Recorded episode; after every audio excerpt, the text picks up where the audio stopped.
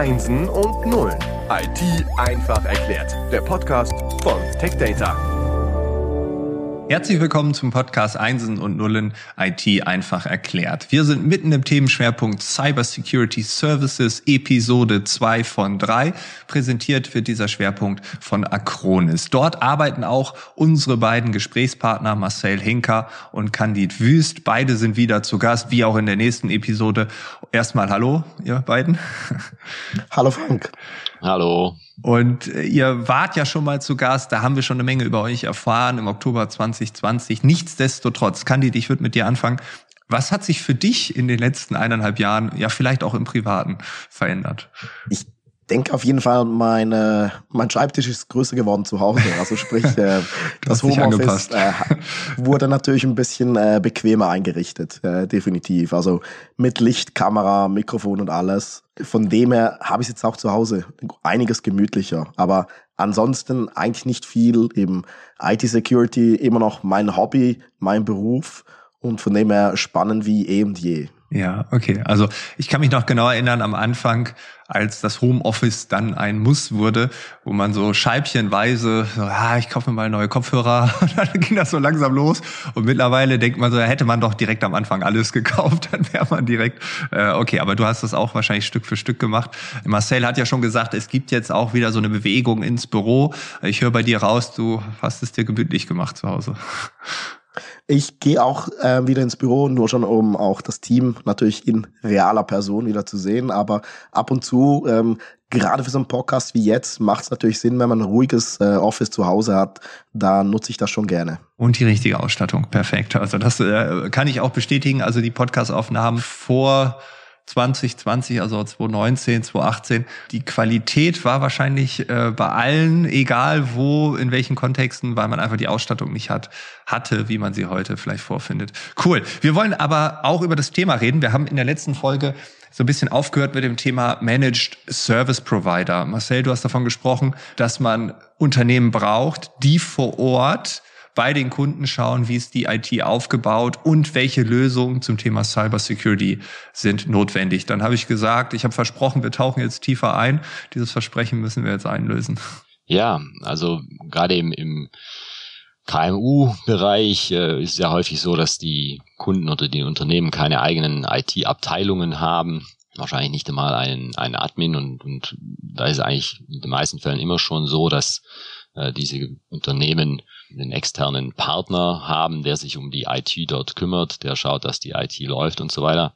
Und letztendlich ist das dann auch meistens der primäre Ansprechpartner, wenn es dann um IT-Security geht. Das heißt, äh, wenn wir uns das anschauen, auch, auch die letzten 10, 15 Jahre, die, die viele, viele dieser IT-Dienstleister sind eigentlich von, von ihrem täglichen Geschäft, wie sie die Kunden unterstützen und, und wie sie verantwortlich sind dann auch für die IT der Kunden, äh, immer schon Managed Service Provider in gewisser Weise, weil der Kunde eben einfach nur will, dass seine IT läuft, dass sie sicher sind, dass er immer so auf seine Daten zugreifen kann und der IT-Dienstleister, sprich Managed Service Provider eben das sicherstellen muss. Das heißt, ich muss mich gar nicht drum kümmern, so ich gehe davon aus, dass es läuft.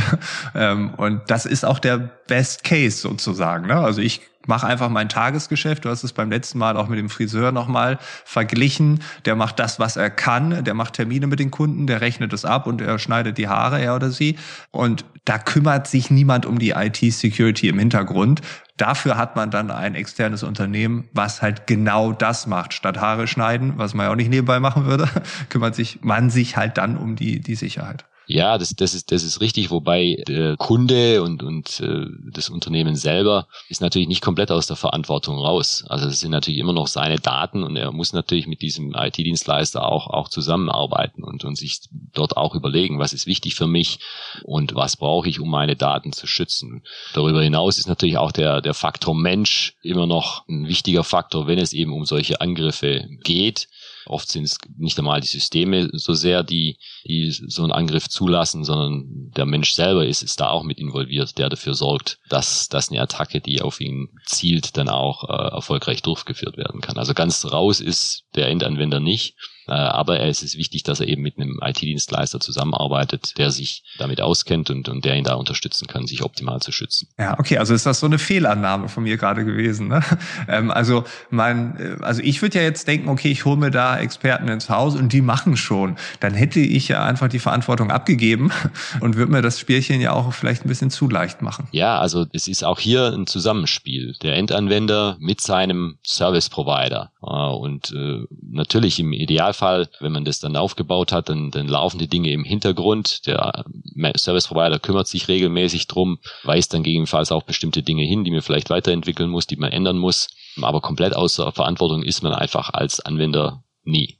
Und wenn du sagst, der Mensch ist dann häufig das Problem, dann ist es so dieses klassische, die Systeme sind sicher, aber irgendwie klickt doch jemand äh, auf einen Link und lädt was runter und dann ist das Unheil eigentlich schon da. Ja, oder halt auch der Klassiker mit einem schwachen Passwort. Also wenn du ein, ein Passwort, ähm, sagen wir, den Namen deines Hundes nimmst und 2022 ist das halt kein starkes Passwort. Und wenn du das gleiche Passwort für dein Geschäfts-E-Mail auch noch auf den sozialen Netzen nutzt und dann eins dieser sozialen Netze gehackt wird, dann ist das Passwort halt plötzlich in der Hand des Angreifers und der wird sich dann gerne auch einloggen und löscht dann eben deine E-Mails, deine Buchhaltung oder ähnliches. Und ja, der Managed Service Provider kann dich darauf hinweisen, hey, ähm, mach aber tunlichst bitte starke Passwörter.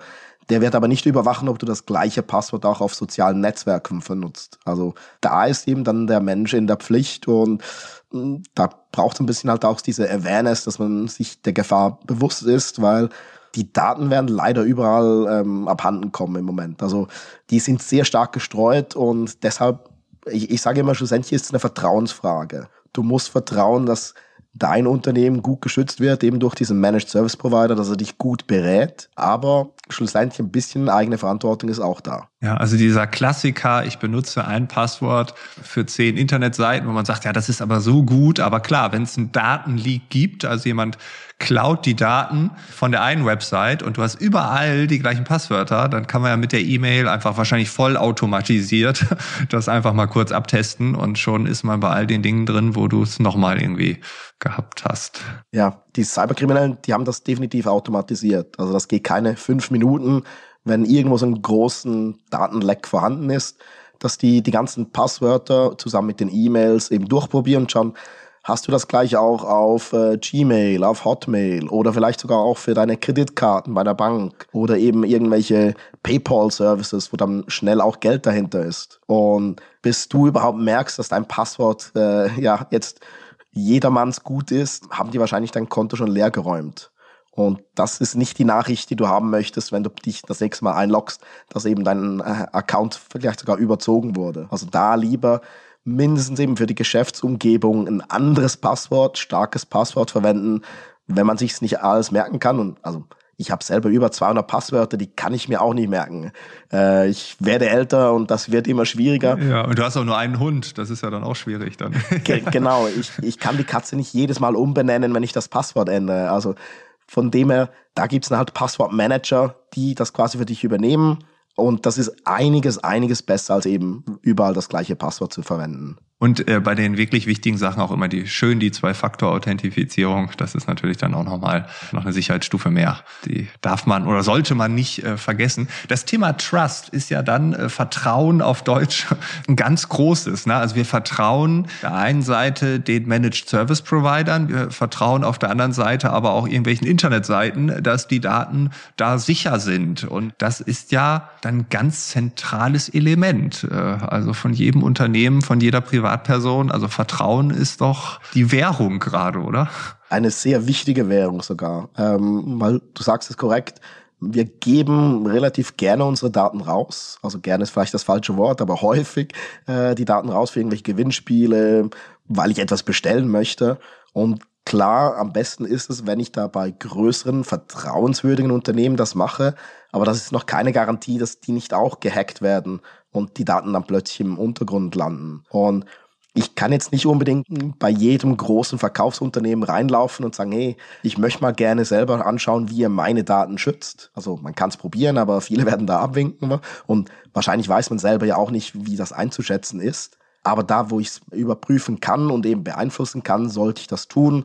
Und genau eben für die eigenen Unternehmensdaten mit einem Managed Service Provider macht das durchaus Sinn, dass ich mir da jemanden als Partner suche, der Security im Griff hat und nicht Security einfach schon mal ähm, buchstabiert hat und weiß quasi, ach, wenn du das Tool hier installierst, dann wird das schon funktionieren.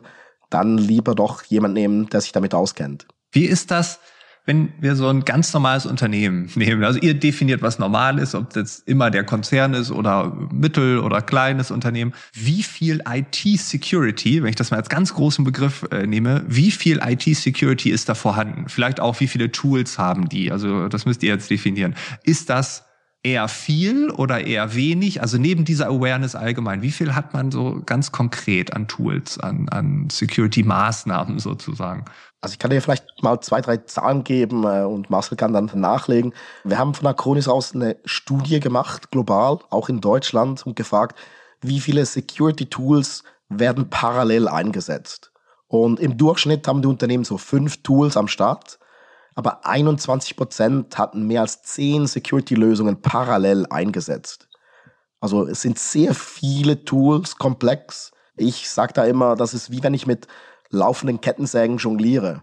Und ich bin sehr schlecht im Jonglieren. Also da wird schlussendlich Blut fließen. Das ist, das ist keine gute Idee. So ein Flickenteppich. Und meistens ist das IT-Budget auch relativ klein.